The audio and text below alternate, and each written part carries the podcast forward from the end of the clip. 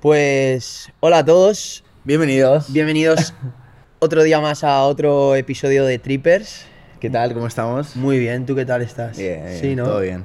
Tranquilo. La verdad es que acabamos de grabar hace nada otro episodio y ha sido muy muy bueno y, y tiene muy buena pinta este que viene ahora. Muy buena pinta. Hoy traemos a Fran para los amigos, a Francisco Nicolás para la gente que no le conoce íntimamente.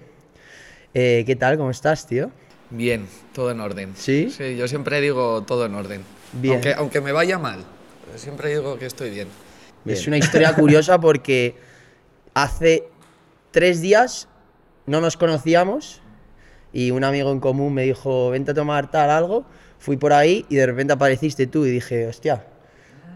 Y Pero no te dijo que yo estaba. no, o sea, yo iba en teoría a conocer a su novia, Vale. que no la conocía, Vale, y de vale, repente apareciste tú. No, apareciste tú. Bueno, sí, tú ya estabas, ya estabas, ya estabas, es verdad, es verdad. Aparecieron lo- los dos. Y, y fue una historia curiosa porque, bueno, luego nos pegamos una fiestecita, bueno, unas bueno, pero copichuelas. primero eh, eh, nos multaron, le multaron. Es verdad. Ah, ¿sí? Sí, tío, dejé el coche Bueno, en segunda fila. Y, y el policía municipal muy antipático. Tengo que decir que muy antipático. Es verdad que me intentaste ayudar, ¿eh? Pero Bueno, eh, intentaste hacer lo que... pu- es, lo que, que... es que ya, ya, ya venía el tío con la, con la idea clara, ¿eh? Sí. Eh, Era- era, era- por aparcar en segunda fila, un segundo.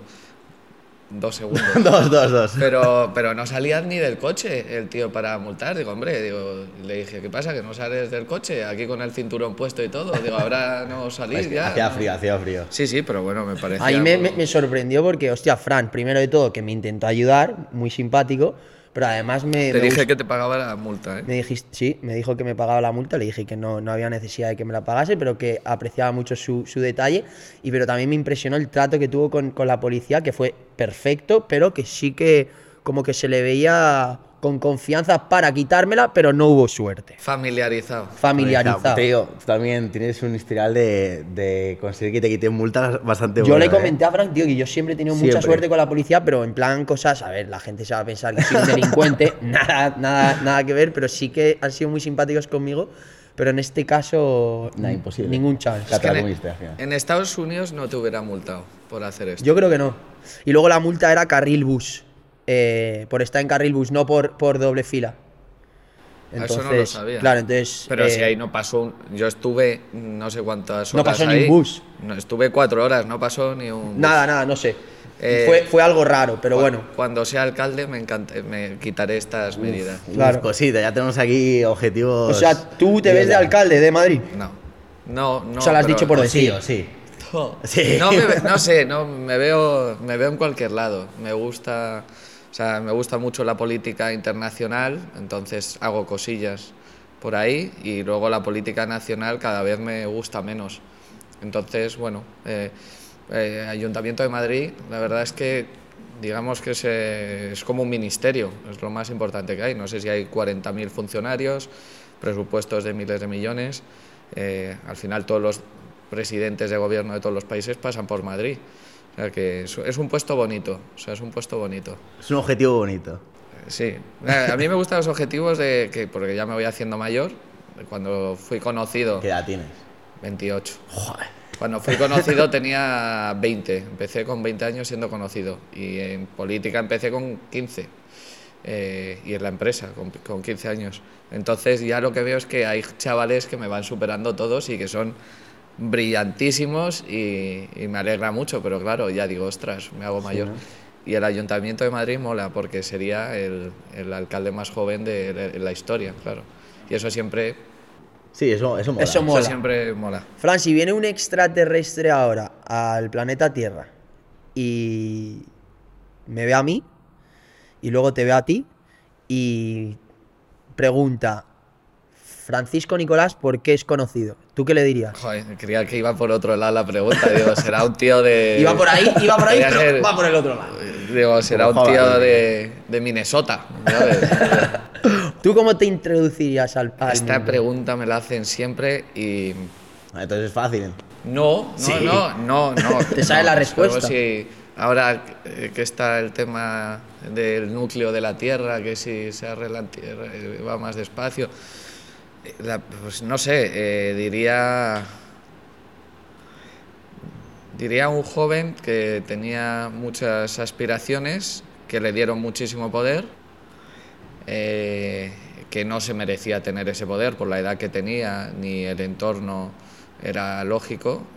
Y, y después de eso hubo una guerra con los servicios secretos y la policía y a partir de ahí pues se armó eh, el lío monumental y hasta aquí hoy, porque luego ya he pasado por todo. O sea, he pasado yo creo que no hay programa de televisión en el que no me hayan nombrado o no haya salido, de todos los de la cadena.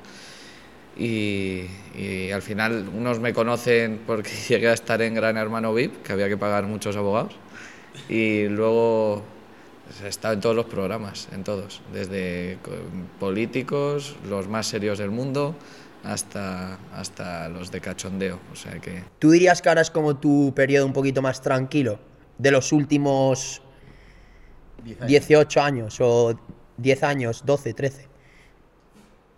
O sea, porque has Eh, hablado primero de, de todo el poder que te dieron cuando eras muy joven, luego Gran Hermano VIP y todo ese mundo de farándula y ahora un poquito más tranquilo. Es ¿o que, no? es, es que es diferente, porque cuando te vas haciendo mayor, claro, ahora lo veo normal, pero yo me hablo a día de hoy con presidentes de países, ministros pero, y embajadores de todo el mundo y lo veo yo como algo lógico y natural porque ya estoy acostumbrado, pero no, no debería serlo. Entonces yo creo que también eh, te vas adaptando a las circunstancias y cuando te vas adaptando a esas circunstancias haces eh, que no te sorprendan las cosas.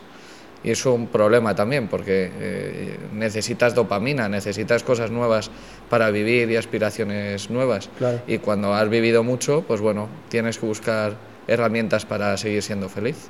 Claro, porque ahora mismo hoy en día, ¿a qué te dedicas? ¿O es un Eh, mira, cómputo de tiene, muchas cosas? tiene ahí, eh, pone ahí NFT. Ajá. Eh, ahora me, me apetece, o sea, tengo una comunidad yo creo que divertida y, y voy a sacar unos NFTs con utilidades. Entonces, Ajá. sí, todavía no, no lo he contado esto, no. No, no No, pues aquí estás en, el sitio perfecto. Sí, Tienes- sí. Tienes aquí a dos frikis de los NFTs. Sí, aprovechar un poco los amigos, amiguetes que tengo, que, que es en todas las empresas de todos los sectores y que tengan, que tengan utilidades. Y la verdad es que me empecé a poner en serio con esto hace unos ocho meses y ahora lo sacaré. Y la verdad que me, me motiva, sobre todo para que gente joven también pueda tener acceso a lo que yo tengo. Entonces, que pueda vivir eh, ciertas experiencias, exclusividad y tengan unos privilegios pues, eh, que ahora mismo no tienen. ¿no? Pero eso está conectado, por ejemplo, que estás hablando de los NFTs y de, y de los proyectos que Ah, tienes. Explicamos un poco lo, lo que son los NFTs. Sí, Bueno, un NFT es un non-fungible token o un token no fungible, que es un activo digital único y reemplazable que, bueno, en el caso de que tú quieras hacer, yo creo, es que te da acceso a, uno- a una serie de, de privilegios, a una serie de cosas, que es donde tiene la utilidad, ¿verdad? Que le quieres dar. Sí, em, sobre todo es utilidades. Una es destinada a la formación, a los cursos, eh, que cu- cursos hay millones y vende humos más todavía. Entonces son cursos eh, para mí de los que creo que aprendes. Eh, luego tienes acceso, por ejemplo, pues eh, si tienes ideas, hay un fondo de inversión con el que, con el que estoy de, de creación de startups, pues te- te vamos a tener una parte para que eh, puedas hablar con ellos directamente. Eh, y luego tienes la parte de festivales que si tienes el NFT, pues por ejemplo, eh, tienes entradas reservadas eh, para ti, una zona especial, privilegios también en los festivales, igual que en discotecas, y luego pues hasta una empresa, por ejemplo, de, de- de realidad virtual, pues si cuesta normalmente ir eh, 40 euros, pues aquí un día va a estar solo destinado a- para los que tengan el NFT y será gratis. Entonces, bueno, de esto millones de cosas. La verdad que ¿De me cuánto gusta. más, cuántos NFTs vas a sacar? 10.000. 10.000. Vale. ¿En qué blockchain? Pues mira, eh, estamos todavía ahí, tenemos dudas, estamos entre dos. Vamos a... Solana vamos ya... a ver. No, Ya, ya no, Solana eh. Solana no, Ya Solana no. Bueno. y que habías comentado un poquito que estás eh, tratando constantemente o regularmente con presidentes del gobierno. ¿Esto está relacionado con, con ello? ¿O es que además de tener proyectos NFTs, estás haciendo otras Hay, cosas? hay una parte que no he contado que es eh, eh, que para las personas que se vayan fuera, eh, hay, hay mucho- problemas puedes tener fuera del país perfectamente en cualquier lado, sobre todo a lo mejor países donde la- no haya tanto, no, la- las embajadas españolas no tengan tanto poder, ¿no? Y nosotros sí tenemos ese poder. Eh, y de hecho yo he resuelto y sigo resolviendo problemas. Esto empecé, el primer problema diplomático fue en Grecia, en la isla de Ios. Y yo estaba en Madrid, yo había vuelto y medio secuestraron a unos chavales jóvenes, los del hotel, porque es verdad que la liaron allí pardísima. eh, pagaron lo que tenían que pagar, pero dijeron que tenían que pagar mucho más luego.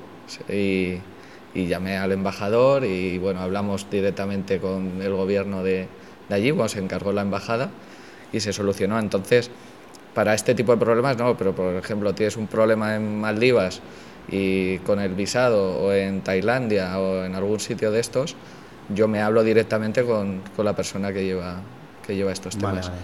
Entonces, bueno, siempre viene bien tener, o sea, porque estamos acostumbrados a seguros médicos, pero necesitas también conocer sí. en el país donde no, no tienes ni idea a quién llamar, pues alguien que, que, que va a ser más rápido que, que una embajada. O sea, que va a ser una colección de NFTs con una utilidad tremenda y en Sí, distintos sí. campos. O sea, fiesta, bastante. ocio. Y muy diferente a lo que. Y lo muy que diferente a lo que había, exacto. Muy diferente. No sí. sé si sabéis que había una, un duro, creo, eh, cuando estaba la peseta, que costaba más el fabricarlo que el tenerlo. No sé si lo habéis escuchado alguna vez. Eh, pues eso, eh, este NFT, eh, cuando lo compres, así es que ya te vale menos el NFT que cualquier utilidad que pueda tener. que ¿no? pueda tener. Pero bueno, es algo que me apetece y sobre todo yo ya estoy como jubileta ya de retirada, que quiero ahí ya la parte Pero de... si tienes 28 años, Fran. Sí, no, la parte de ayudar ya. Y sí, sí, me apetece, me hace, me hace ilusión. O sea, me motiva. Cuando hemos bueno. hablado antes de, de que necesitas dopamina, pues oye, esto, esto es una parte que me importa, ¿no? Yo siempre he tenido una pregunta, tío. eh, cuando tú dices que hablas con, con presidentes y tal, tú dices que llevas desde los 15 años, que eso yo no lo sabía, o sea, llevas bastante tiempo con mucho poder. Bueno, eh, de los 15 a los 20, muchísimo poder. De los 20 a los 24, yo creo que nada. Y de los 24 a los 28, pues eh, otra vez para arriba. Y un poder un poquito más internacional, o sea, no tanto en el campo nacional, pero más relaciones internacionales. Sí, me, me gusta más y además eh, hay una frase que es que nadie es profeta en su tierra. O sea, fuera de España eh, conocen mi historia, les impresiona, porque claro, lo tengo que decir, porque la primera vez que ponen en Wikipedia, pues eh, se- ya, ya lo digo antes, ya lo aviso. Y luego ya me conocen, tengo amigos en común, pero es verdad que al principio, los primeros años, me costó mucho otra vez retomar lo que eran esas relaciones porque nadie quería, nadie quería saber de mí. Tú cuando tenías 15 años, eh, que me acuerdo que me comentaste cuando nos conocimos el sábado que, eh, que esto yo no lo sabía, pero que eras el director de una discoteca light y al final como que empezaste a hacerte un hueco en ese mundo. Supongo que la discoteca, no me, no me lo explicaste en detalle, pero supongo que la discoteca estuviese en una zona exclusiva de Madrid. Empezaste a conocer gente o hijos de gente importante. Esto es todo lo que yo imagino por lo que tú me comentaste de, de discoteca en plan top. ¿Tú te notabas a esa edad que ibas un poquito más avanzado que el resto? O sea, te- te- ¿siempre te notaste un chaval bastante especial o no? Eh, que hacía- especial no, pero que hacía cosas especiales sí. ¿Cómo qué? Hombre, pues hacer un acto con un expresidente del gobierno con 15 años, ahora me parece, lo pienso ahora y digo, pero qué, qué locura era Ya, esa. pero ese es Pero el ¿cómo acto. cómo pero llegas ahí? ¿Cómo llegas llegas a eso? Eh, pues eh, me ficharon.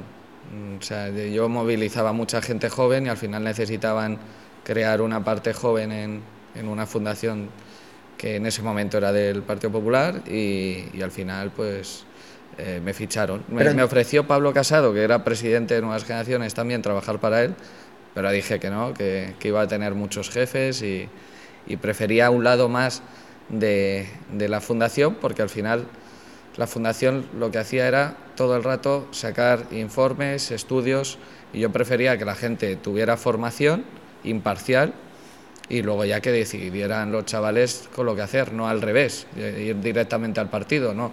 primero fórmate, que sepas de economía, que sepas eh, cómo funciona un poco todo y luego ya pues decides lo que, lo que te gusta. ¿no? ¿Y esas movilizaciones nacían de las relaciones que tú hacías en la discoteca o no?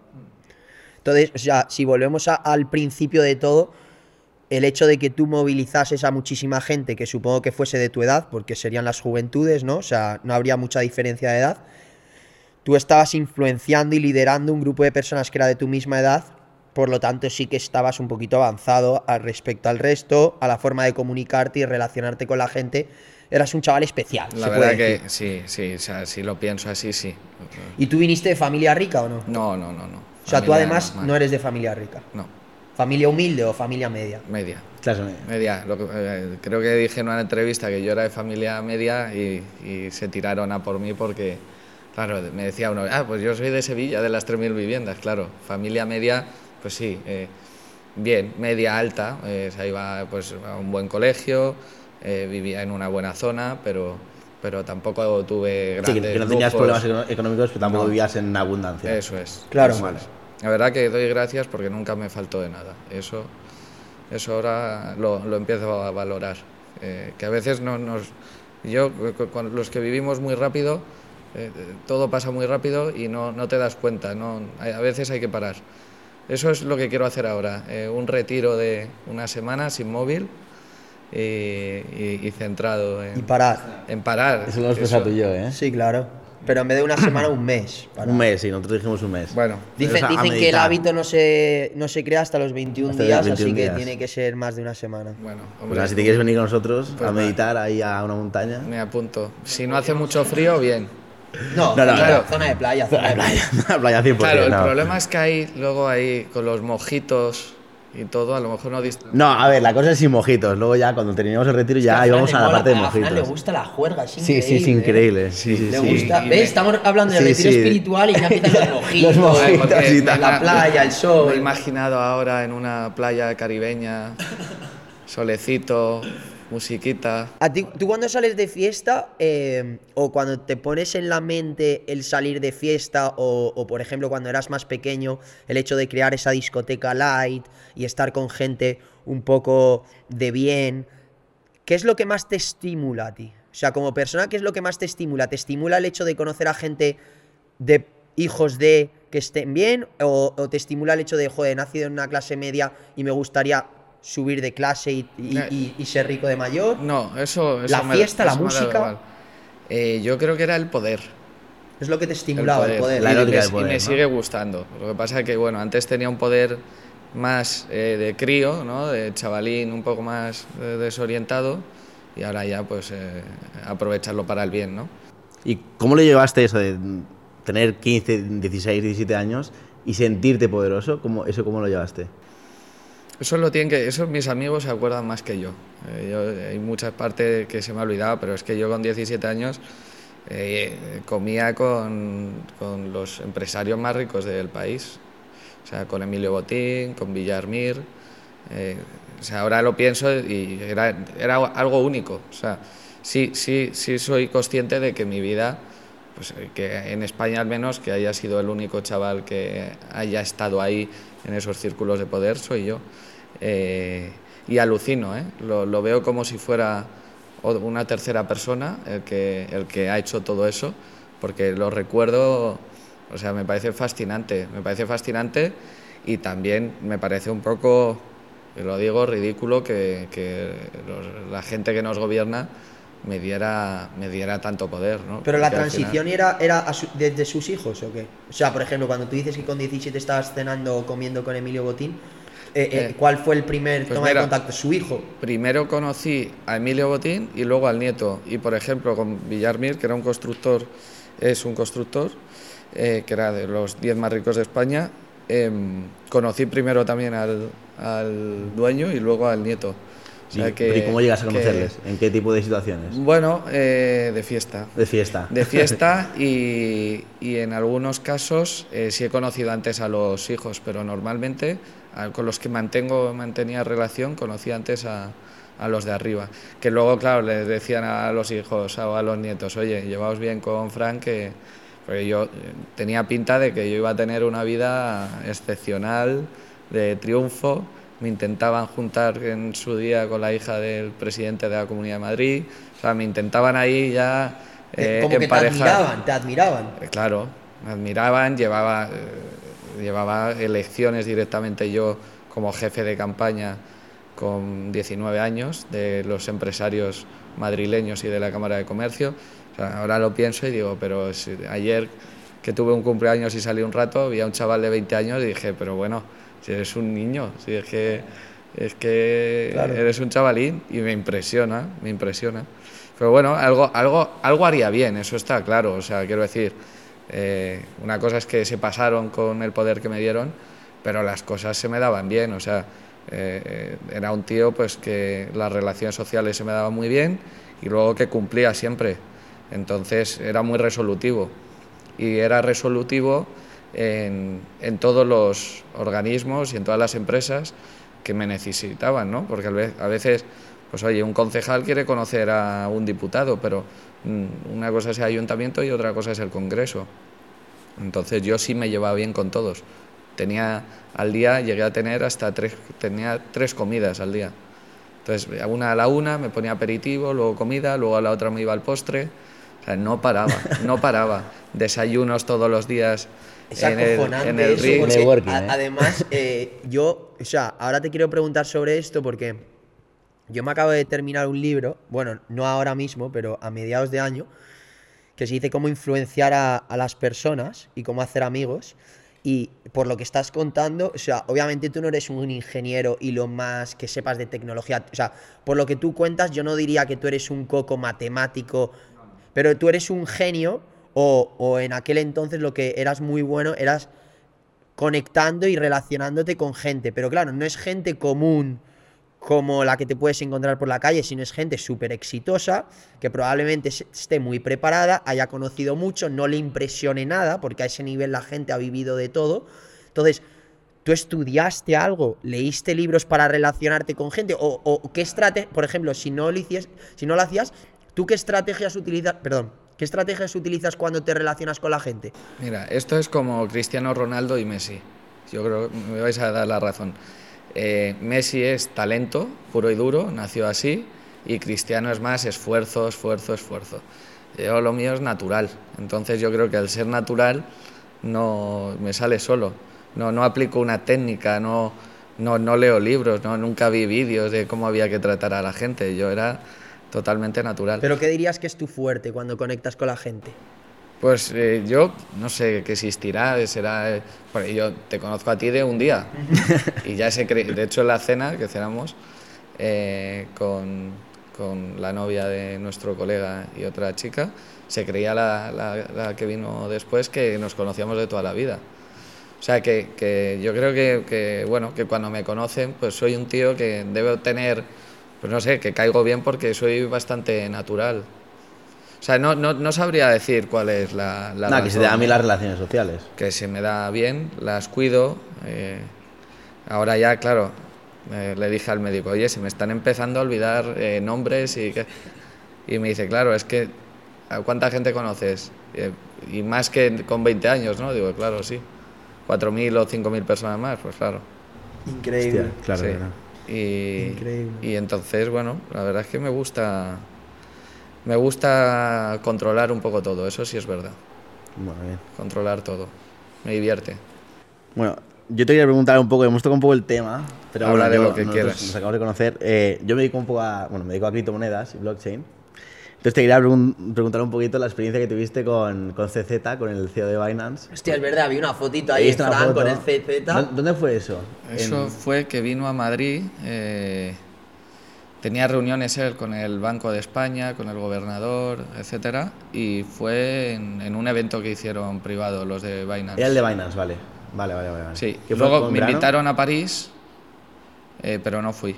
eh, a, un, a un evento también que él estaba, le dieron un premio a, a una amiguita. Y bien, no, la verdad es que es un tío muy cercano. Ay, sí, lo puedo decir. Lleva solo una escolta, me impresionó mucho. ¿En serio? Sí. Ahora esto. Ah, se, se le ve un tío muy normal. Sí, pero, o sea, joder, si eres eh, de los 20 más ricos del mundo, Sí. por seguridad no puedes llevar solo a una persona. Y más en el sector que te dedicas. Joder, que le pasa algo y. Más en el sector que te dedicas. te. Y es un tío eh, amable, eh, muy cercano. e incluso te puedo decir que, que a mí me lo presentaron bien, te dijeron quién era y, y el tío como con cierto miedo. Y yo, pero si soy un mierda yo, o sea, ¿cómo, cómo me puedes Pero sabía así? quién eras, no.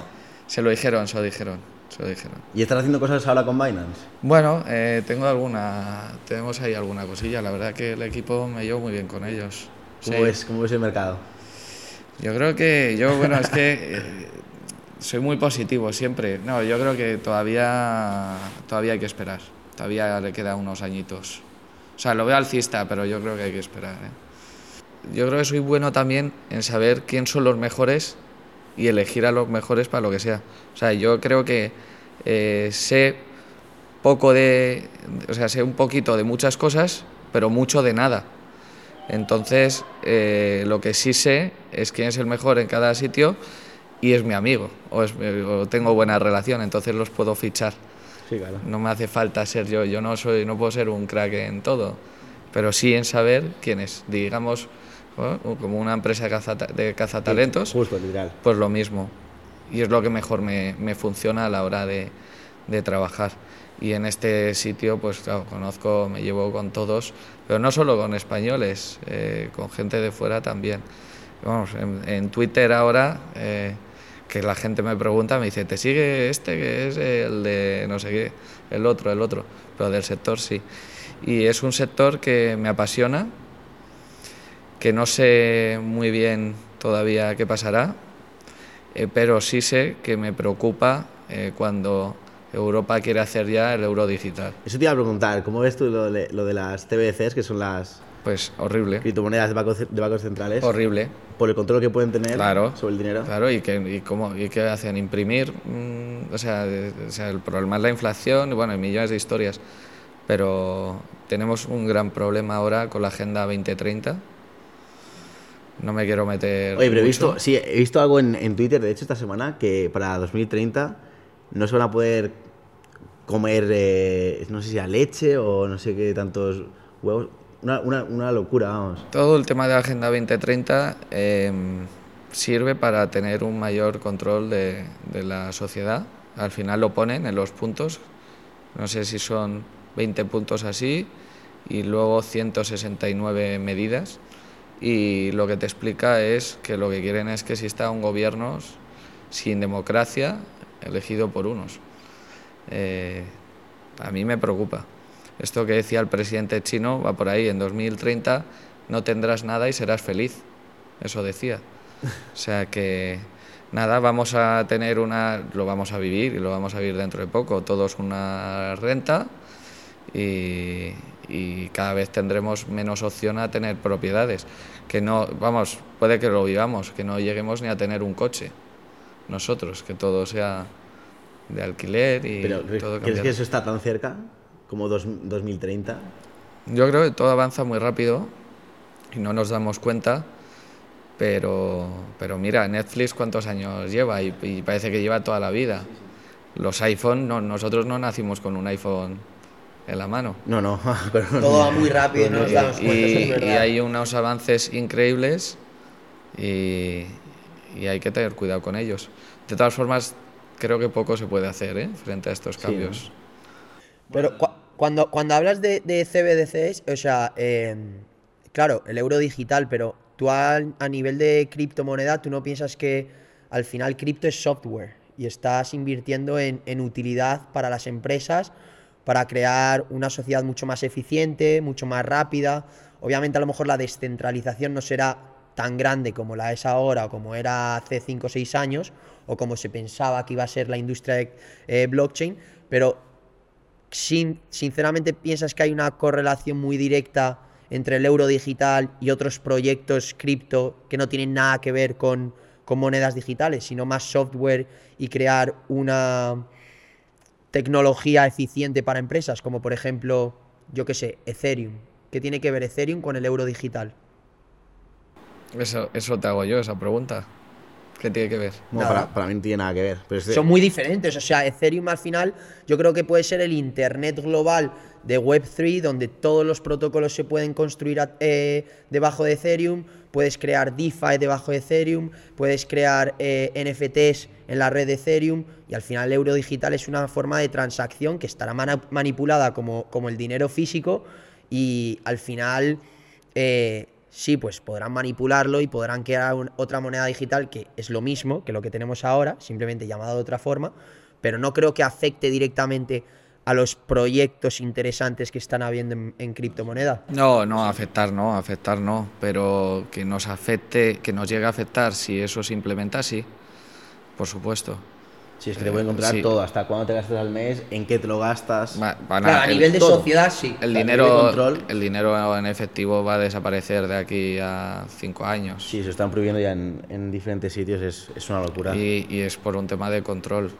Entonces, Tú cuando te relacionas con gente así de poder o gente de poder, gente, presidentes del gobierno y tal, eh, ¿cómo consigues tener relación buena con ellos si ellos tienen esa mentalidad? La mentalidad de controlar todo, de controlar las sociedades, de, bueno, de hay, ser algún- un poco autoritarios, ¿no? hay alguno que no, ya Nayib Bukele, el del Salvador, no. Y hay algunos que no, pero que tienen que fingir que sí. Eh, pero hay, hay muchísimos que saben que hay un control excesivo eh, Sí, por no, parte de Nayib gobiernos. Bukele es todo lo contrario. Es muy bueno, es muy bueno. A mí me, me cae muy bien. Estuve con, con su equipo aquí en Madrid y, y me han invitado para ir allí. O sea que... Está si yendo muy queréis, fuerte con Pues vamos al Bitcoin. Salvador Si queréis, ¿eh? Vamos al. Está yendo, Salvador. está yendo muy, muy Podría ser fuerte, buen ¿eh? sitio para irnos un mes ahí. Oye, pues. ¿Tú qué pues piensas de la, de, la, de apuesta que está teniendo con Bitcoin? Que no le ha salido muy bien hasta ahora, Bueno, obviamente. pues que le saldrá bien a medio plazo. ¿Tú crees que sí? De todas formas, el país ha avanzado mucho económicamente y luego lo está haciendo muy bien también con el tema de, de las mafias que tenía allí, de, de las maras. de ¿no? las maras, eh, o sea, que ha metido a todos en la cárcel, les ha quitado el colchón, y dijo una frase del estilo, em, los derechos humanos de la gente buena eh, están por encima de los derechos de los delincuentes. Y es cierto. O sea, al final, eh, derechos humanos, la ONU ha, ha dicho que, bueno, que está tratando muy mal a, a todos los delincuentes. Pues bueno, ya, pero ahora las calles se puede caminar por ahí. Y eso no se veía desde hace mil años. O sea Sí. que bien, me gusta lo que veo. Allí es verdad que estuve con algunos de allí y hay que ir allí a verlo, porque desde aquí se ve todo muy bonito, desde su cuenta de Twitter, pero hay que ir ahí y lo veremos. Y Si, si quieres nos, nos vamos a ir los ¿Cuándo tres. vas? Nos vamos los tres. ¿Cuándo ¿Pero vamos? cuándo? ¿Cuándo ¿Tienes vamos, fecha o no? A ver, eh, yo calculo que podemos ir antes de verano. Pues perfecto, habrá que organizarlo entonces. Regulamos ahí el monedero de Bitcoin y ya está. Sí, sí. Bueno, a ver cómo está. A ver cómo está, que igual, igual no está para comer. Yo, yo tengo una, una pregunta, un tema interesante al respecto de esto. ¿Tú cómo ves eh, los gobiernos frente a blockchain y a las criptomonedas? Es decir, ¿qué opinan ellos? ¿Les interesa, no les interesa? ¿Están a favor, no están a favor? Eh, ¿Tú crees que sí que van a permitir una cierta libertad en el ecosistema? ¿O sí que no les interesa para nada? Esto es simple. Los gobiernos liberales, eh, sí. Los gobiernos eh, de izquierdas eh, no les gusta nada. Entonces depende del color del partido, eh, quieren o no. Como también está relacionado la Agenda 2030 con esto, no les gusta nada. Todo lo que sea descentralizado hay que quitarlo. Claro, porque ¿quién está detrás de la, de la Agenda 2030? Esto se sabe, pero buscarlo en Google. No sé si saldrá en Google.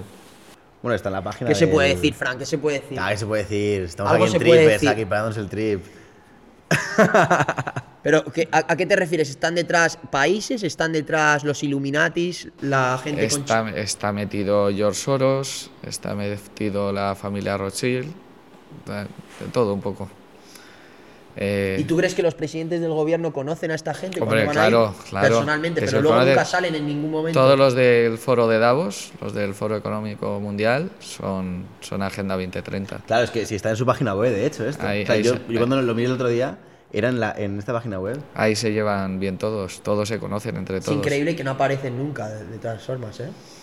Bueno, Cuando salen todas las televisiones, es muy peligroso. Oye, que también controlan, yo creo también un poco. Sí, salen todos los presidentes del gobierno y, todas las- y todos los gobiernos, eh, pero nunca salen este tipo de familias que Fran está hablando. Sí, sí, por eso. por eso. Controlan los medios. Bueno, yo con el hijo de Soros me llevo bien. Alexander. ¿Cómo, cómo fue hijos. la conexión esa? Porque me siguió en Twitter. Joder, con- ojito a Twitter, ¿eh? Sí, sí. Me siguió, me siguió. Tú eres un tío bastante activo en Twitter, he visto. Bueno, eh, Sí, Sí, sí, te gusta. o sea, me tú- Te gusta. gusta más ahí- Twitter que Instagram, ¿no? Depende, es que el Para Instagram. ligar no, para ligar no. El Instagram para ligar y Twitter para. Para business. para Pero business. la- el- los altos rangos de, de Twitter o de Instagram, ¿qué te gusta más? ¿Elon o Mark? Elon. Claro. Sí, sí, sí. sí. Estamos hablando de la gente de 2030, un poquito. Mark se va un poco para, para el otro lado, ¿no? Se va para el Mark. para el control. Mark, lo que está haciendo con el metaverso, vamos a ver dónde está. En ¿A dónde va? Bueno, eh, eh, ahora ha desaparecido un poco, ¿no? Con todo, el, con todo lo del metaverso hubo mucho hype, Sí, ahora, ahora está bastante. Está un poco. pero ya no. No A ver, sé yo, qué yo creo que va a ser, va, va a ser par- va, va a ir, va a ir. No sé si va a ir muy bien, pero yo creo que algo va a funcionar. Yo el otro día vi en, en No sé si al, al, al nivel para que les haga rentable, eso creo que no. Pero uf, Pensaba que iba a ir mejor, ¿eh? yo, Yo- también, también, sí. Yo el otro día vi en Twitter de, de Alex Becker, que es un, un gran inversionista de cripto y bueno, tiene una empresa de software que factura cientos de millones al año. eh, y el tío da buenos insights y dijo que Mark Zuckerberg, o una de dos, o ha sido demasiado tonto y se ha adelantado demasiado y todo el mundo está en lo correcto y él es el que se ha equivocado, o él ha sido el listo una vez más y ninguno de nosotros lo ve aún y está 5 o 6 años adelantado al resto y está actuando y ejecutando todo para 5 o 6 años. Yo estoy de acuerdo, pero yo creo que a veces ir 5 o incluso 10 años por delante de la gente, cuando, cuando requiere una inversión tan grande como la, como la que está haciendo, puede hacer que te quedes fuera del juego. Claro, Porque están quemando cash, o sea, como, como animales en, en Facebook. que lo tenían, que lo tenían, pero, Sí, lo Han tenían, tenido claro. que hacer despidos, ¿no? Creo. Claro, Sí, sí. Bueno, a ver, ahora, ahora prácticamente todas, pero... pero ya todas las tech han tenido que Sí, hacer todas. despidos. Pero bueno, y Facebook está 60 y pico por ciento abajo en, en bolsa y tal. y- bolsa. Y, veremos si le sale bien. Si le sale bien, pues te digo, lo que dices tú, chapó, otra vez. Ahead of the herd. Exactamente. No sé qué pasará. Hala, otro, otro problema también es el 6G, que China lo tiene y los americanos no. ¿Y qué es eso? Si puedes expandir un poquito en eso. Eh, es que me, me lo explicaron bien y Ajá. me quedé, me quedé impresionado eh, de lo que es, o sea, era la, la rapidez que, era, que es ya, ya hemos llegado a, a que sea instantáneo. Eh, no sé cómo decirte, pero a nivel militar es una pasada. Me, estuve yo con, un, con una persona y me estuvo contando todo y tenemos un gran problema Con China. eh, con el 6G. Eh, porque a partir de ahí eh, la revolución está ahí, ¿eh? más que el metaverso y todo, con este tipo de cosas. Ya, mira, ya podéis invitar. Mira, voy a intentar que una persona venga a hablar de, de este tema que me parece Bueno, una genial, pasada. súper- Porque súper yo, yo mm, he tenido varias comidas y, y os va a gustar mucho. Pues no sé muy bien explicarlo, pero cuando me lo explicó aluciné. O sea, es básicamente el 4G que tenemos en el móvil o el 5G Bueno, que tenemos 5G. en el móvil, pero Sí, lo que pasa al es siguiente nivel, ¿no? llegado al siguiente nivel y ¿habéis visto la película la de Tenet? Tenet. Creo que era, ¿no? Sí. Sí. ¿La has visto? Pues, pues va más por ahí. ¿Y de qué es? Miradla. La voy a ver. ¿Se puede ver en Es de, Netflix? es de, es de Nolan. peliculón, de- dice de- aquí. De Christopher Nolan, eh, que es muy. ¿Sabéis quién es? Sí, sí. Nolan. A mí me parece un, un muy buen director. A veces se le va un poco la, la pinza. Ah, bueno, yo quiero ver. El otro día casi vamos Así, a verla. Casi vemos, después del sábado cuando salimos, eh, nos quedamos con las ganas de ver Interestelar. Bueno, él la vio 30 veces, pero yo no la he visto. ¿No la has y- visto nunca? No, por eso quería ah, verla. Vale, vale, pensaba que la habías visto. No. Tú la has visto, ¿no? Yo no. Hostia, es un peliculón eso, ¿eh? De hecho, eh, fui rata y me la alquilé en Prime y me quedé dormido y se que- me pasó y ya la he comprado. Claro. Digo, ya la tengo ahí. Claro. Pero sí, la tengo ahí. Sí, es un peliculón, Pues, la verdad. pues va por esto. Ah, vale, todo. vale, vale, vale. Claro, es que Muy Es que nivel- ah, muy trippers. Muy, muy trippers, muy trippers. si ahora nos dicen, o sea, si empiezo a decir yo cosas que parecen de otro mundo, pero claro, si estuviéramos hace dos mil años y alguien ve eh, un móvil con la cara de otro y me- con eh, un iPhone. ¿qué- No, qué claro, Pero hace pensaría? 2000 o hace, o hace 20. Bueno, claro, Hace 20 años, vamos. claro. O sea, Pero que eh, íbamos que- bueno, claro. a comprar para, para llamar a otro país. que, que- que Cojonante. hubiera- o sea, que hubieran pensado. O sea, nuestros padres, oye, te- tenían que llamar al fijo. No, increíble. Es que luego O sea- a, a nuestros hijos les diremos, es que antes no había FaceTime. No había manera de, de Ni verse. TikTok. No, ni TikTok, nada, olvídate. Que eso ya le va a impresionar más, pero no puedo hacer un baile. La gente no bailaba. Ahora una cosa que, se me ha, que, que me ha eh, surgido de repente, hablando de esto de las tecnologías, ¿tú crees que podrías haber hecho lo que hiciste con 15 años ahora? Eh, buena pregunta, buena pregunta. Mm, No, porque... eh, No. ¿Por qué no, no? te cortan, te cortan, ah, porque ya, ya tienes, en política siempre tienes a gente que te odia. A mí me odiaban por ser muy joven y, y estar con, con los de arriba, y entonces eso les mosqueaba a la gente. Entonces, a- no había tantos digitales como hay ahora, no, hay, no había... eh, tu- no, no se utilizaban tanto las redes sociales. O sea, te más fichado, ¿no? Era 2000, eh, ¿qué época era más o menos? 2012, O calculo. sea, era época 2010. más de casi 20. Sí, claro. Sí, ¿no? 20, 20. O sea, tú eres un tío muy famoso en 20. Sí. Pero ¿cuántos amigos tenías en 20? Eh, no sé si era el no me acuerdo si se El había máximo. un máximo o, o sea, tenía O sea, tú eres el tío más popular de Madrid, pero fácil. Eh, de mi edad sí podía ser de los más. Sí, puede ser, sí. Ligabas como un animal, ¿eh? Sí. Sí, sí, se confirma. Sí, lo que ahora no ligo lo ligué. Con 15, 16. ¿Y ligabas con, con maduritas o ligabas con las de tu edad? Mm, siempre me ha gustado un poco más mayores. Mayores. Ahora ya no, ¿eh? Ahora ya, eh, mira. Ahora eh, 22. Ahora me gusta. sí, me gustan de, de 20 a, a 25 y luego ya de, de 35. De 40 para arriba. pues sí. Ah, sí, sí. Joder. O sea, me gusta ser eh, Sugar eh, Daddy O y- Sugar Baby. Baby. Claro. O sea, Mira, mira. me gustan las dos. O sea, tienes ahí bien, bien. O sea, claro, en esa época, claro, en 20 no existía lo que es el, el hate de hoy en día de las redes sociales, ¿no? No, y podías hablar de todo. O sea, Claro, podías claro. hacer comentarios. Es que ahora no puedes hacer comentarios de nada. O sea, si hubiera sido en esta época, te hubiera caído hate por todos lados. Es que no se puede hablar de nada, que yo creo que lo estamos llevando a muy al extremo. O sea, no puedes decir nada, todo sienta mal, hay que tener todo cuidado y ya, eh, no sé. Está como todo muy ra- radicalizado, ¿no? Todo mu- muy bipolarizado. Yo Como hago- que opinas o esto o esto y no hay como cosas... Bueno, no, y, no hay grises, y no hay si haces una broma de algo, pues eh, ya te pueden llamar de todo. No sé. eh, ¿Te sigue cayendo hate hoy? ¿Te escribe gente así? no, ¿No? no, eso tengo mucha suerte. Eh, to- todos los mensajes que recibo, el 99%, 99 es bueno. Ah, bueno, bien. Hostia, increíble, no lo hubiese dicho, ¿eh? Claro, Ya. yo tampoco, yo pensaba que... Que te caían muchas sí. hostias. Pues no, no, no, gracias a Dios no. Estaba pensando y luego por la calle el 99% igual bueno. Pero claro, hay un 1% que, que es malo, pero tienen más problemas otros influ- influencers y estos que, que yo. Tengo bastante... Pero es curioso porque estando relacionado un poco con la política y tal... No sé si es que les doy miedo o que se callan. pones, o- ¿eh?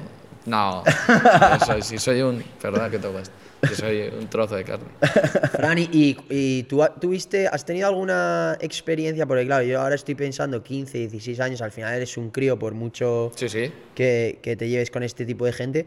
Eh, sí que notaste, por muy simpáticos que fuesen la mayoría del tiempo, tuviste experiencias malas de que utilizasen su poder en contra de ti y te pegasen cuatro gritos o un poquito más allá y te utilizasen un poco como el cachorrito de turno. Pues seguramente. Eh, Tengo un problema y es que lo malo se me olvida.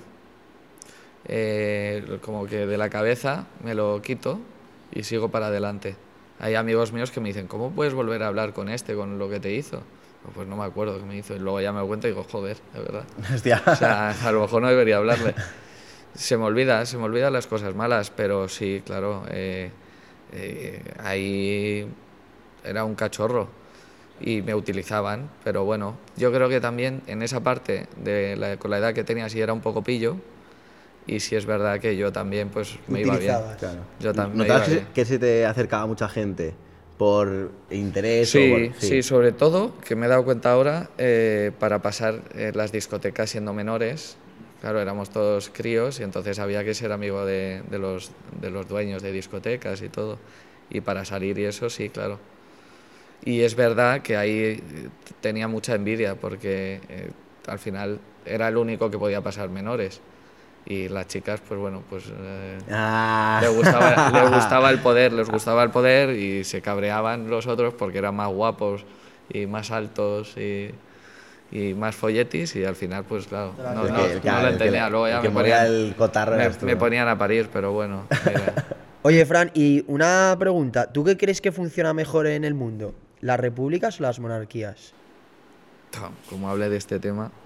No, eso estás aquí, eh. Ah, Trippers. yo, yo a mí No, es, me- un- es una pregunta que hago a, a mucha gente, la verdad es que me interesa. o sea, yo creo que, que la democracia está sobrevalorada en cuanto a... eh, voy a dar... O sea, justifica tu respuesta. Voy a, voy a justificarla. El problema que hay con los políticos es que son duraciones tan cortas que lo único que hacen los presidentes de gobierno, sobre todo, o los alcaldes, es eh, saben que van a estar cuatro años y aprovechan todo lo que pueden para hacer todos los favores que puedan a todos sus amigos.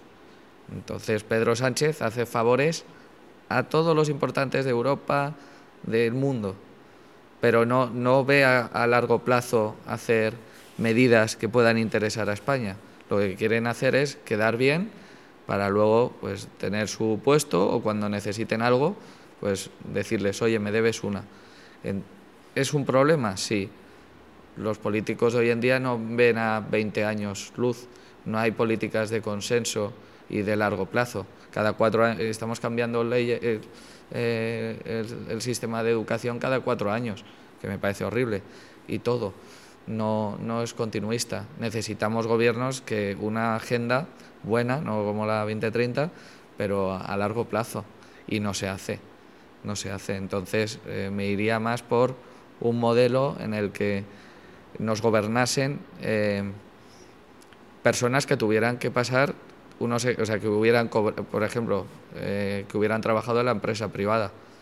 Oye, ¿tú quieres ser político? Vale, pues has cotizado tanto, sí, pues oye, puede serlo, ¿no?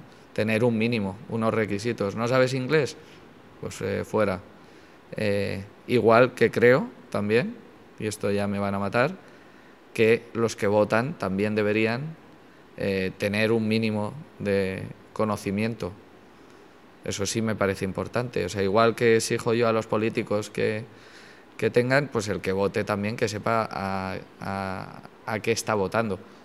Que al final eh, muchos de los votos de todos los lados es, no, yo voto a estos porque lo lleva votando mi abuelo y es por la familia. Bueno, ya, pero a veces si, si las cosas no están bien hay que cambiarlas.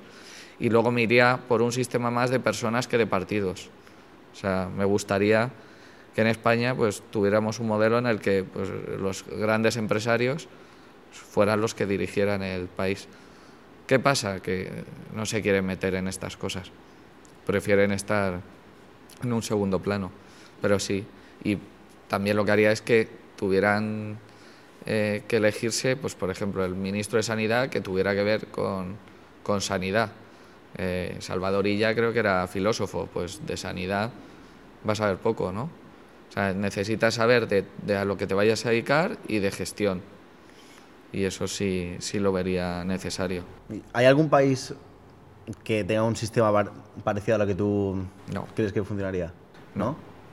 Pero no me has contestado, ¿eh? Te he preguntado que qué prefieres, monarquía o república. Te, te la ha toreado bien. Me has hecho la del presidente del gobierno. Pa- Como me hagas esta, no te voto, ¿eh?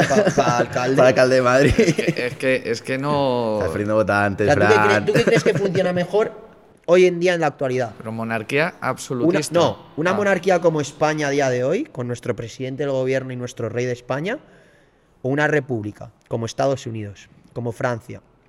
¿Qué funciona mejor? Es que, pues por. Es que si el rey funciona bien. eh, o sea, el rey lo que tiene que ser es eh, conseguir contratos y solucionar problemas en el exterior. Y eso lo hacía muy bien Juan Carlos, que se llevaba a su parte, es verdad, pero lo hacía bien. Y el de ahora es muy, muy parado. Por, por gasto prefiero una monarquía, Eh, porque una república estuve viendo lo que costaban y, y eran 10 veces el presupuesto de una monarquía. Entonces, bueno, para tener un, un jefe de Estado también, un presidente de la República, pues tengo a un rey, pero yo creo que es que no me gusta ningún modelo. Haría el mío personal. Pero Eh, ya ¿no es un riesgo un poco eso? Lo de que sea por que sea una familia. Por ejemplo, la monarquía Sí, española. sí, ¿No es un riesgo que de repente el heredero no tenga a lo mejor la capacidad de hacer eso? Aunque le preparen toda la vida, yo estoy de acuerdo que el ahora, por ejemplo, a mí me, a mí me gusta, me parece un tío preparado y me parece bastante coherente.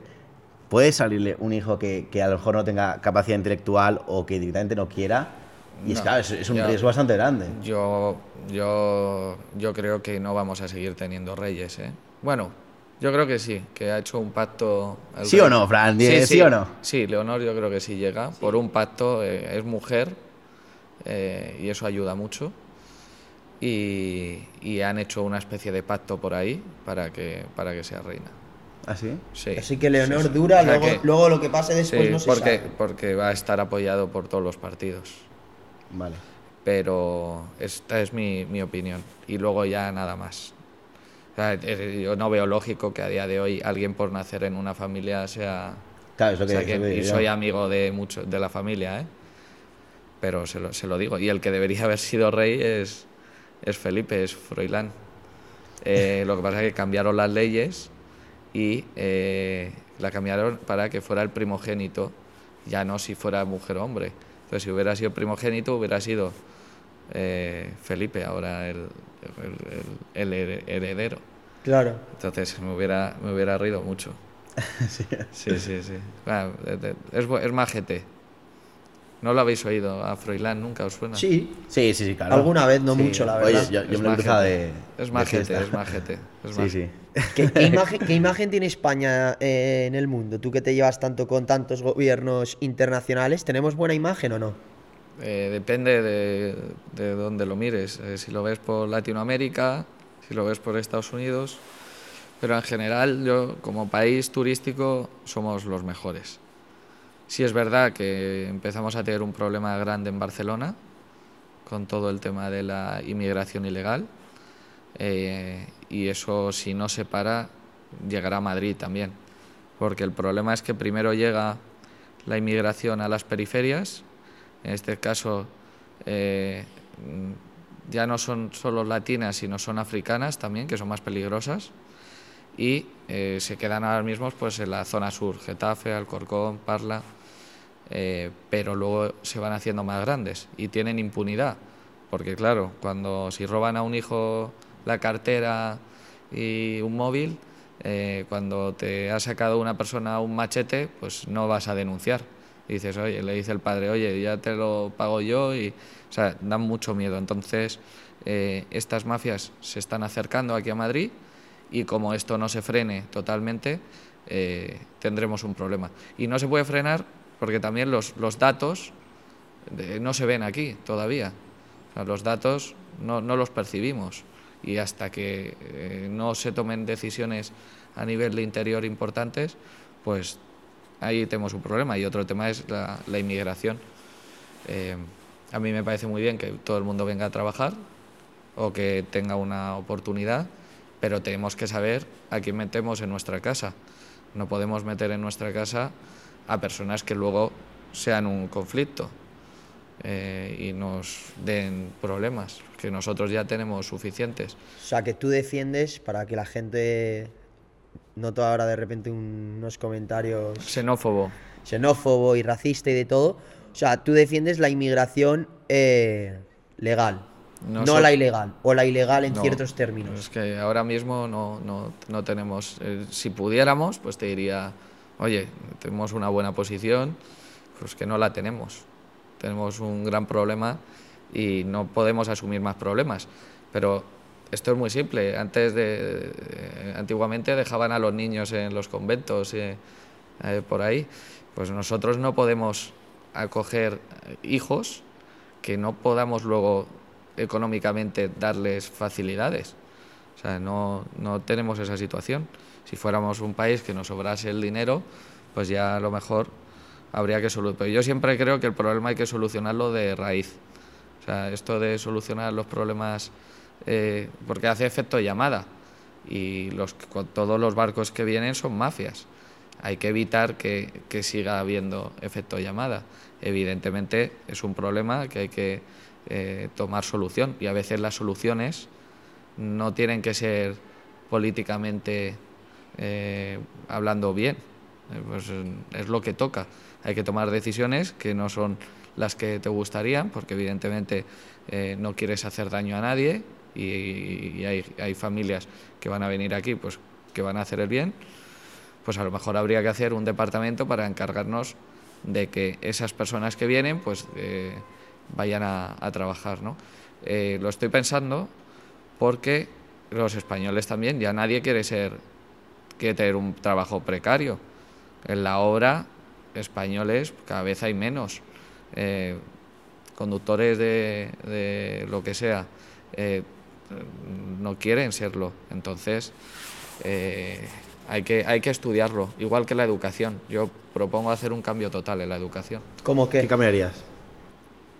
que no fuera a memorizar y soltarlo todo luego, ¿no? Al final tenemos un, sistema más americano, más de, práctico, ¿no? Tenemos un modelo eh, muy anticuado que no que, encima o sea, no solo el modelo anticuado, sino que no pensamos a cinco años vista.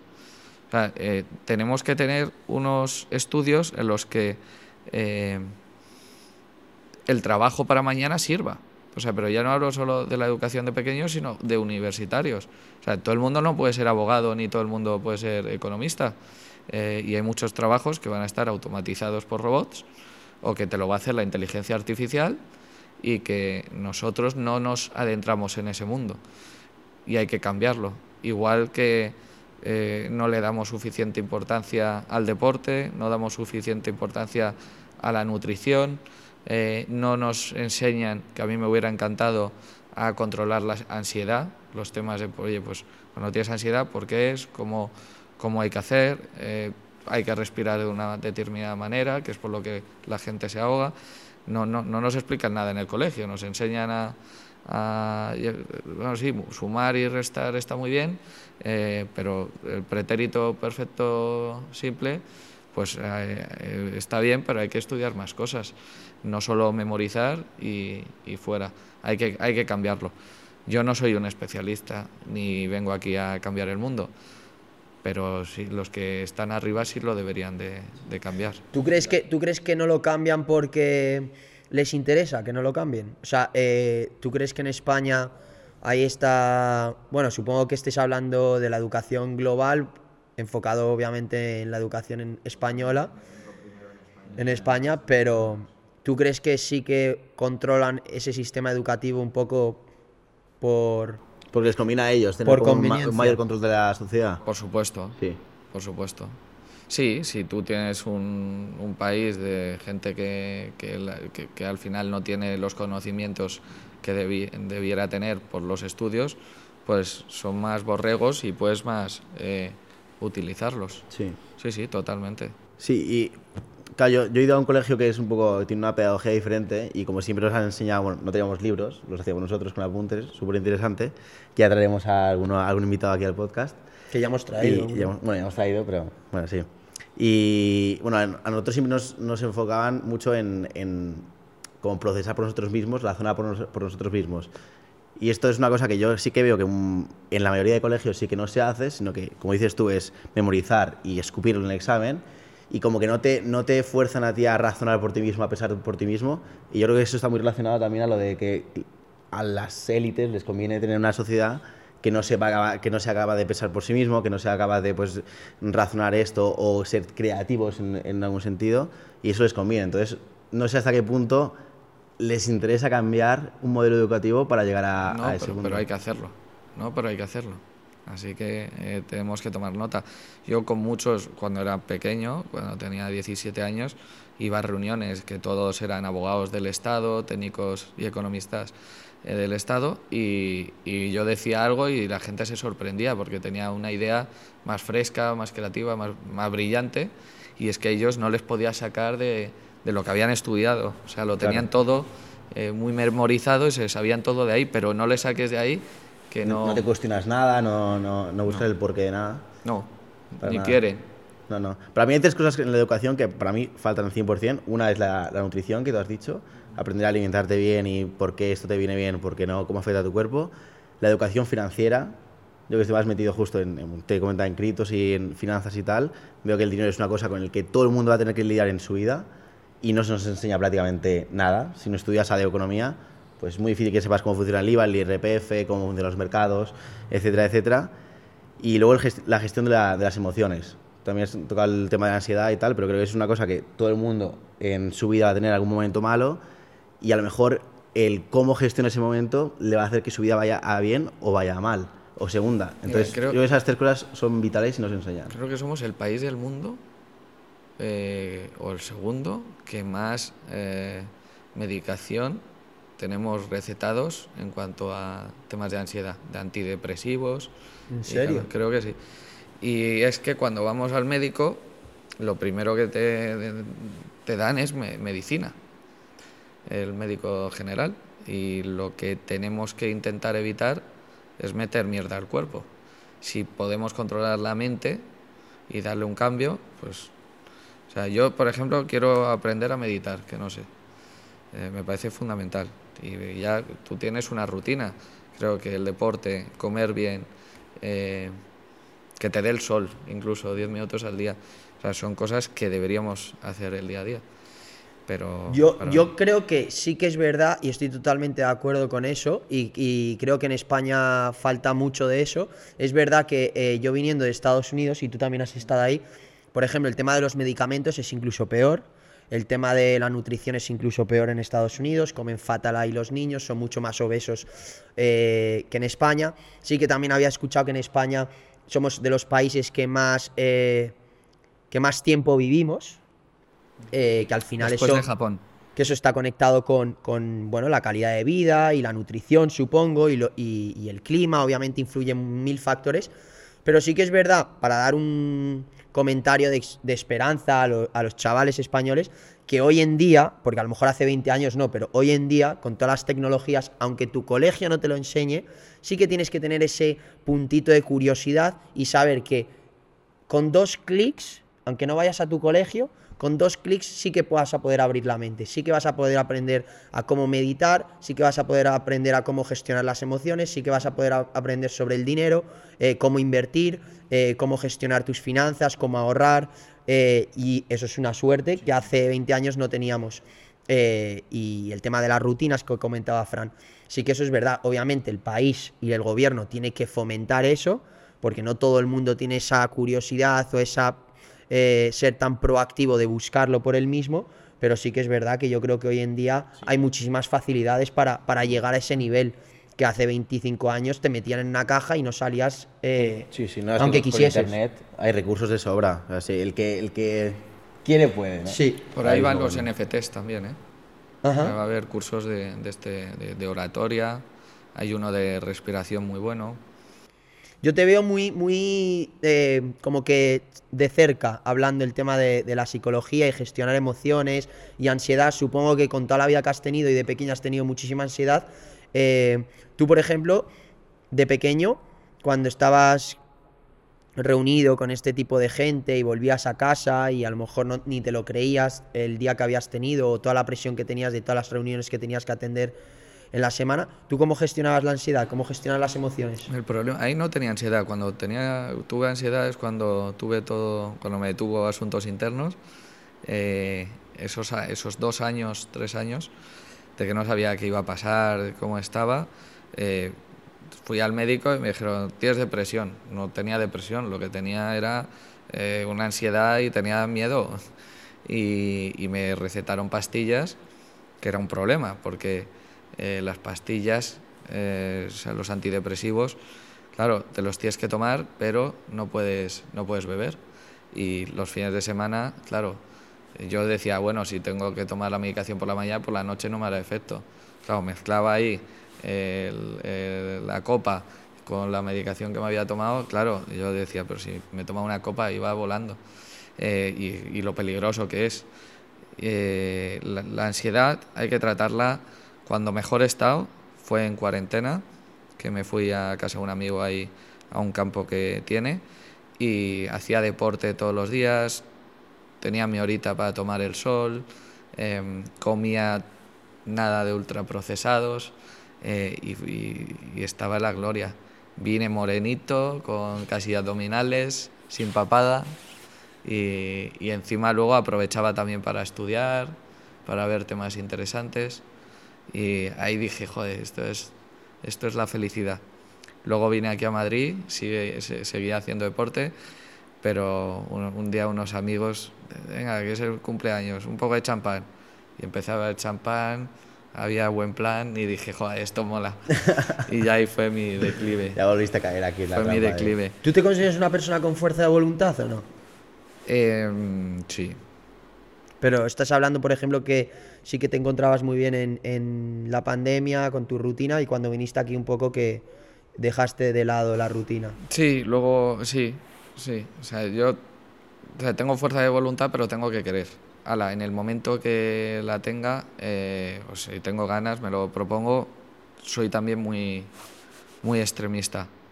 O sea, no, no sé hacer deporte bien y luego se me quitan las ganas de... No, no hago nada. O sea, no puedo salir de fiesta ni beber, soy... O sea, ya estoy centrado en el deporte, absolutamente. Creo que la vida hay que, oye, un poco de todo, equilibrio. El equilibrio es lo más importante. ¿Qué te gusta hacer de deporte? Eh, bueno, la verdad que el deporte que he hecho de todo, ¿eh? he hecho hípica, eh, jugué al tenis también, ¿Ah, sí? muchos años. ¿Y el Y pádel? además soy zurdo, Ah, es zurdo, como Rafa. Soy zurdo. la de Rafa. soy zurdo y ah, fútbol, he hecho de todo. Y ahora nada, eh, lo, lo último que he hecho es gimnasio. ¿Sabes? Lo, que- lo que me da miedo, que no hay que pensar en eso, es el lesionarme ahora. Y como todos mis amigos se lesionan, me da, me da cosilla. Claro. Bueno, ¿el- ¿al Claro, pádel pues. nunca has jugado?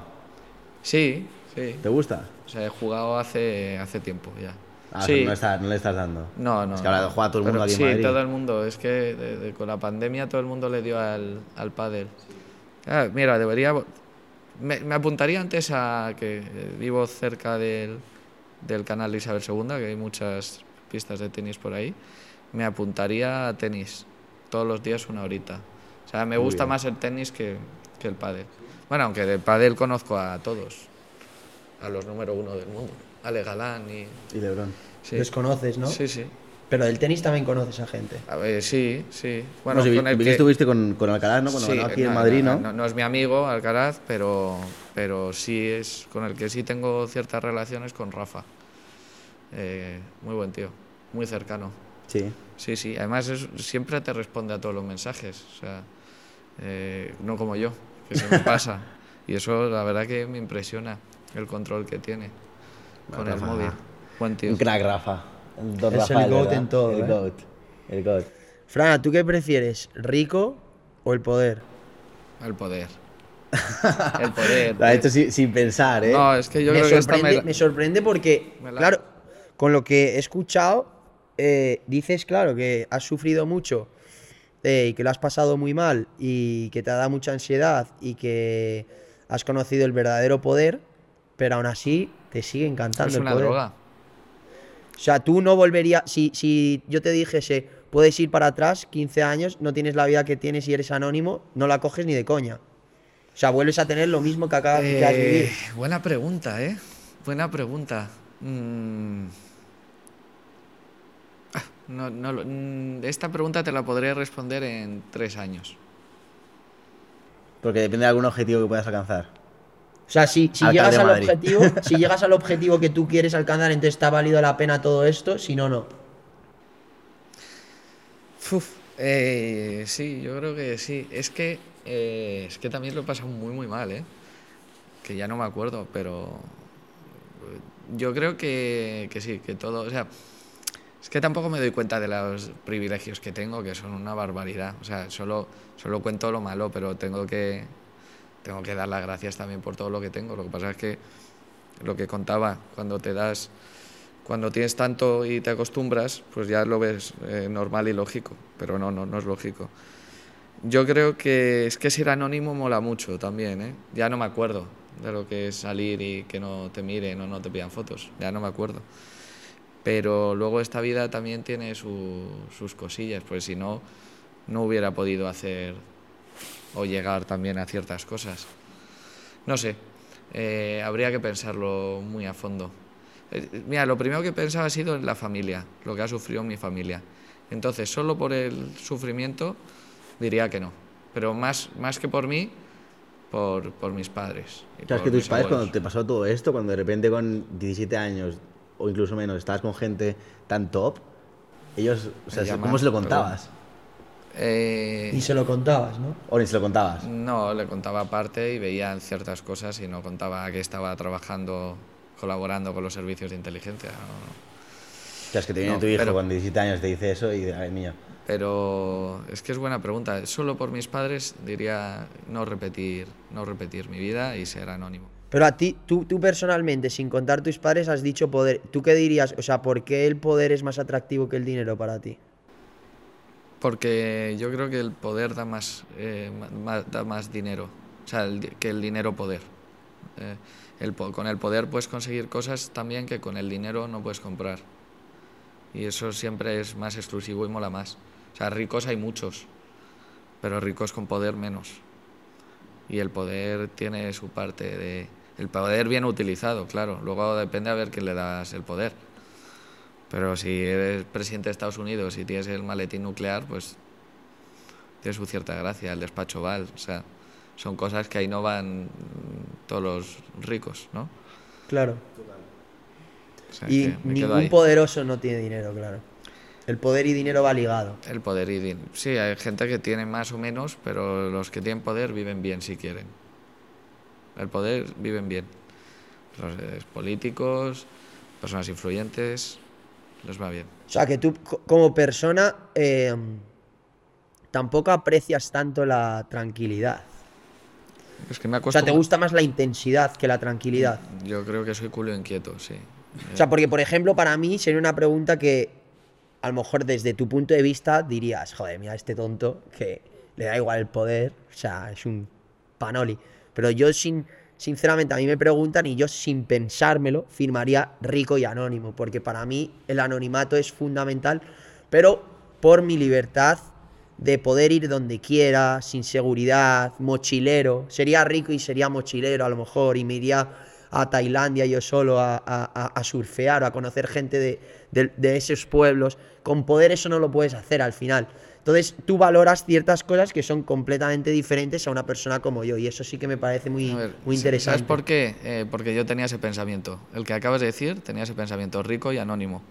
El problema es que como ya me he acostumbrado tanto a esto, o sea, si tú hubieras vivido cosillas de poder, ya cambias de, de opinión. Pero siempre había querido ser rico y, a- y anónimo. Lo que pasa es que, bueno, me, llevo ocho años y medio desde los 20 eh, siendo muy conocido. Entonces, es como que ya no puedo cambiarlo de, de la mente. Ya, ya estoy aquí para quedarme. ¿Cuáles son las cinco cosas más importantes de tu vida, Fran? Mi madre, em, ¿qué diría yo? Eh, el, el ser buen- bueno, ser buena persona. O sea, quiero decir, no hacer daño a la gente. O sea, me parece importantísimo. Aunque a ti te hagan daño, o sea, no, no hacer daño. Eso me parece clave. Em, claro, es que lo estoy llevando por este tema, pero... Sí, eh, sí, tú por donde quieras. no sé por dónde. Eh, mis amigos, que al final yo no tengo hermanos, mi madre no podía tener más hijos, entonces son mis amigos son mis hermanitos. Eh, llevo tres. Sí. Tres. Te faltan dos. Eh, el jamón de jabúo Bien. eh, y el Rivera. Buena Eh, combinación, ¿Te gusta el un buen vino, eh? vino, vino, un buen Rivera.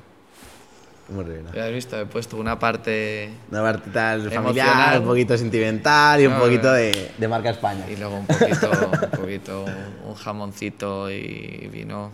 Buena combinación, buena combinación. Sí. La verdad. Sí, sí, sí. ¿Para qué mentirnos? Sí, sí, me gusta, me gusta comer. Te gusta comer, ¿no? Soy, soy muy La verdad es que apasionado en de la eso comida. tenemos algo muy en común, ¿eh? Joder, Muy apasionado, de la comida. Soy muy de muy buen comer y Fran también es de muy buen comer, por eso lo he dicho de cenar, porque vamos a disfrutar la comida bastante, la verdad. Eh, no tenemos sitio, ¿no? O sea, ¿Eh? no, no hablamos de sitios. sí. Tenemos que planear. Tengo un par de amigos que también que son muy de buen comer, A ti te gusta comer, lo que pasa es que eres celíaco y entonces... No es excusa. Bueno, ahora es menos problema. Ahora Ahora es menos problema. problema, es menos problema. Gracias a Dios. Es verdad que la dieta mediterránea tiene mucho pan y tiene mucho gluten. No, pero has visto Djokovic come sin gluten. No, Y si sano- está, más ahí, sano es más sano. En de Eh, Australia. Yo creo que es más, yo creo que habría habrá estudios que no comer gluten sea, sea mejor, ¿no? Sí, pero bueno, Parece es sí, vegano, ¿eh? Y creo que ser vegano no es más sano que No, ser ser, normal. ser vegano no, ser vegano es una estupidez. Yo, sí. yo no tengo ni idea, Y- así que mira, Por yo- lo que yo- escuchado, no creo que por lo que he no escuchado creo que es, es bastante peor. Lo que pasa es que bueno, llegarán los estudios. Y en tengo cierto- amigos veganos, o sea, es verdad que hay que reducir el consumo de carne, obviamente, eh, y también de los pescados, porque tiene mucho mercurio, sobre todo el pescado azul, pero, pero o sea, es que necesitamos vitami- B12, que luego la- se lo toman en pastillas, pero eh, ¿de dónde sale esa vitamina B12? Claro. No sé, yo tengo amigos veganos, pero siempre, además, me obligan a ir a sitios de veganos y mm, luego tengo que cenar dos veces. Algo en recena en casa y ya está, ¿no? Hay cosas chulas, pero no sé. A mí la carne esta que inventó Bill Gates, creo. La he probado, pero. ah, ¿Cuál? ¿La, la carne vegana? Sí. No, no la inventó, pero compró la empresa. Ah, compró la Beyond empresa. Meat. Ah, la de Beyond Meat, es verdad. Creo Sí, que es esa. Sí, creo que es. Sí, las hamburguesas veganas estas. Y- Son asquerosas y Sí. dicen que es también un. No, a, mí, a mí no me disgustaba. Y ¿eh? no, Estados me- que sea asqueroso o no, me importa menos, pero que sea sano, sí. No sé. Yo, o sea, yo- o sea, tengo, a lo mejor tengo un, un- no sé, soy un pensamiento ancestral, pero, o sea, yo- evidentemente me da, o sea, por ejemplo, si me da, si me da rabia ver a las gallinas ahí todas juntas, entonces sí pondría normas para que los animales vivan lo mejor posible, eso sí. Eh, y no las macro granjas, pero a partir de ahí, pues oye, eh, somos animales, te- racionales, pero somos animales. O sea, los animales se matan entre ellos. O sea, nosotros necesitamos comer. O sea, otra cosa es que, no sé, llevamos, no sé, llevamos todo al extremo. Yo, como eh, la única frase que estoy de acuerdo que dijo Pedro Sánchez es que donde esté un buen chuletón, que se quite todo lo demás. Ole. Ole. y Fran, una, ya estamos a puntito de acabar, ¿eh? Ya a puntito de acabar. ¿Cuál ha sido tu mayor fracaso? Eh, creer que era invencible, creer que, que, que- que no había nada mej- mejor que yo. O sea, con 20 años yo tenía un poder que nadie ha tenido en la historia. Eh, y yo pensaba que nunca se iba a acabar. Entonces, eh, en esa época, hubi- si lo hubiera sabido y hubiera tenido conocimiento, pues no hubiera ido tan deprisa y hubiera hecho las cosas eh, con otra perspectiva. No me habría puesto tanto en el foco. Hubiera esperado. Hubiera sido más paciente. Creo que el error fue ese, eh, ser impaciente. ¿Y cuál es la mejor lección que te ha dado una de esas personas de poder?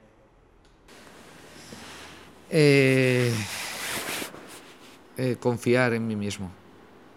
Que eso ahora mismo estoy en- esto es como todo, va por rachas y no confío al 100%. O sea, no, te- no tener inseguridad. O sea, si, si vas con algo, ve a, a- a por todas. O sea, no quedarte a la mitad y no tener miedo. Eh, el fracaso no hay que verlo como fracaso, sino como aprendizaje. Y mucha gente es muy buena en ciertas cosas, pero le da miedo al posible fracaso. Y no hay que tenerlo. Me ha salido un discurso muy motivacional, muy de emprendimiento. pero es que es verdad, a veces nos quedamos parados. Pues, eh, eh, oye, a por todas. O sea, no sé quién lo dijo, que era una frase de eh, que na- nacer pobre no es tu problema, eh, pero morir pobre, sí es. algo así era. O sea, Bill hablo-. No sé quién es, pero sí, Gates, sí que la he visto por no, en algún lado. muy bien. Pero lo pienso, pero digo pobre y cuando digo pobre no, no solo me refiero al dinero, sino me refiero a ser feliz. Es que hay gente que no quiere ser feliz. O sea, tú ayudas y hay gente que yo caigo mal por, por ayudar a otras personas. Hay, hay- hay cierto odio eh, que, que no sé de dónde sale. Y eso sí habría que, que mirarlo o pasar de ellos. Pero eh, que te odien por hacer algo bueno, oye, odiame, tengo muchos motivos para que me odien, pero eh, el- ese no. Bueno, pues. Chapó, ¿no? Chapó, muy buen discurso motivacional. Ah, por cierto, que me, que me acabo de acordar, ¿cómo fue que lo estuve chequeando el otro día? Creo que le conociste, ¿cómo es Kid Keo? Ah, sí, sí, sí, me llevo, me llevo bien con él. Eh, Ah, es que me bien. mola algún temita que saca. Sí, Te gusta el eh, temita, me, ¿verdad? estuvo, me estuvo contando que hizo una serie y me la que se llama Yonkilandia y es no súper tengo. súper divertida. ¿Sí? Me reí muchísimo. Está en YouTube. Mm, Nada, tuve, tuve- lo conocí porque eh, tenía, eh, sacó una, cole- una colección con los de Nude Project Ajá. y fui a verlo y luego ya nos fuimos a cenar y nos fuimos de fiesta. Y la verdad que es súper, súper divertido, muy enrollado. Me dijo al día siguiente, eres muy buen tío o algo así. Digo, bueno, soy, soy así, soy normalillo. Bueno, pues eh, vamos a acabar con una ronda de preguntas Oh. rápidas. Que. Pero te digo, a ver, que es que luego lo he visto y ha sido, esto lo hacen otros podcasts, pero nuestras preguntas rápidas son llevadas un poco al trip, ¿vale? Al, muy a random. trippers. Son muy random. Son muy random. Dale, dale, mejor. O sea, son- se- se- hacemos las, las mismas a todos. Mejor, mejor. persona. Venga, vamos con ello. Un personaje histórico del pasado para tener una charla. Hitler. Si fueras un objeto, ¿qué objeto serías? Eh, un macetero. ¿Un millón de euros en cash hoy o 3.000 euros al mes durante el resto de tu vida? Un millón de euros hoy. Sí, sí. Vale. ¿Qué elemento natural serías? ¿Tierra, aire, fuego o, o agua? Fuego. Fuego, vale, venga. ¿Cuánto vale un Bitcoin ahora mismo? Ostras. Eh, Hostia, esto, esto está fácil. 20, ve- ve- dieci- no sé, 22. ¿22 qué? 22 mil. o sea, no, dólares. Sí, sí, sí, en dólares. Pero no sé cuánto está ahora, no lo he visto. Vale, Lo vi hace 22.000, unas- 22.900. Bien, Bien, bien, bien, 22.000, bien, bien, bien. Vale, si pudieras vivir la vida de otra persona, muerta o viva, ¿quién elegirías? Eh, ¿Quién te puedo decir? Algún. Algún faraón. Un faraón. algún Ay, buena esa, buena. Sí. Vale. ¿Morir ahogado o morir de amor? ¡Oh! Es la pregunta estrella. ¡Oh! ¡Ostras! Está jodida. ¡Buah!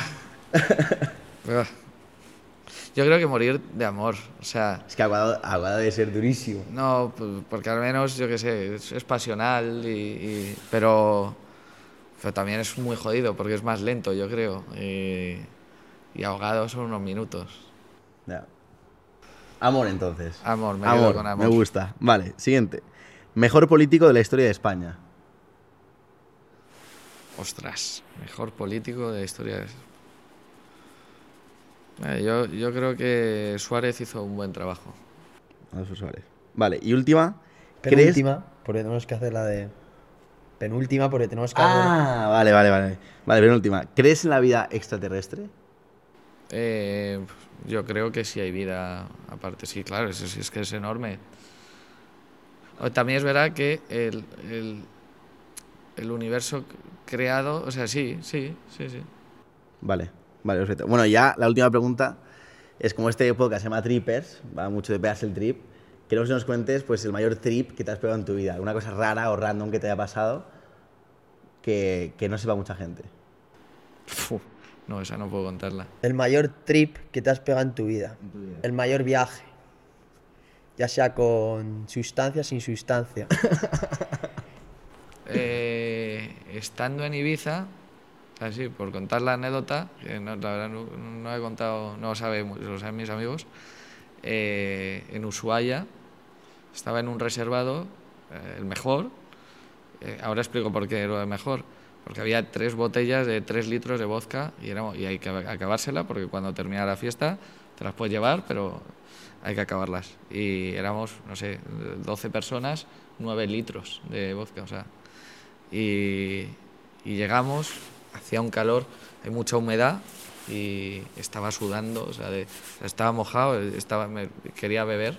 Entonces me pedí directamente un, un creo que era gin lemon y, y me lo bebí de golpe. O sea, lo pedí, lo dejé y me lo bebí. Y ya llega mi colega y me dice, ¿dónde está el, el- mi copa? Y yo, pues, no sé, eh, pero vamos, que tienes, te- tenemos ahí dos camareros, eh, tienes nueve litros, acabamos de llegar, ¿qué más te da? O sea, pide otro y ya, no, no pierdas el tiempo, disfruta. Y me dice, no lo puedo creer. Dice, ¿pero te has tomado tú? Digo, sí. Y dice, no, que estaba edulcorada. Digo, ¿cómo que edulcorada? Dice, pues que le había echado M. Y digo, no. Claro, eso también es muy mental. Digo, ostras. Eh, me sentó, eh, había masajistas de ahí. eh, y entonces, masajistas que van por ahí y le das lo que tú quieras.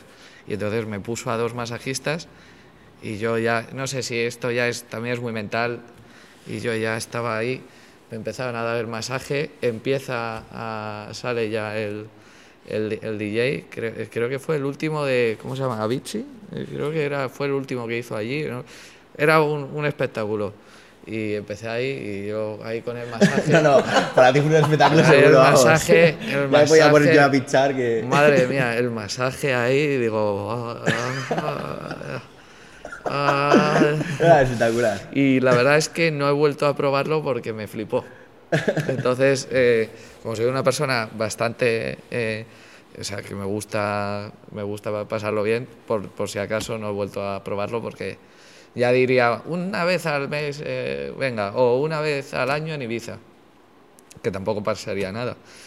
Pero, pero bueno, esa vez eh, me flipó, la verdad.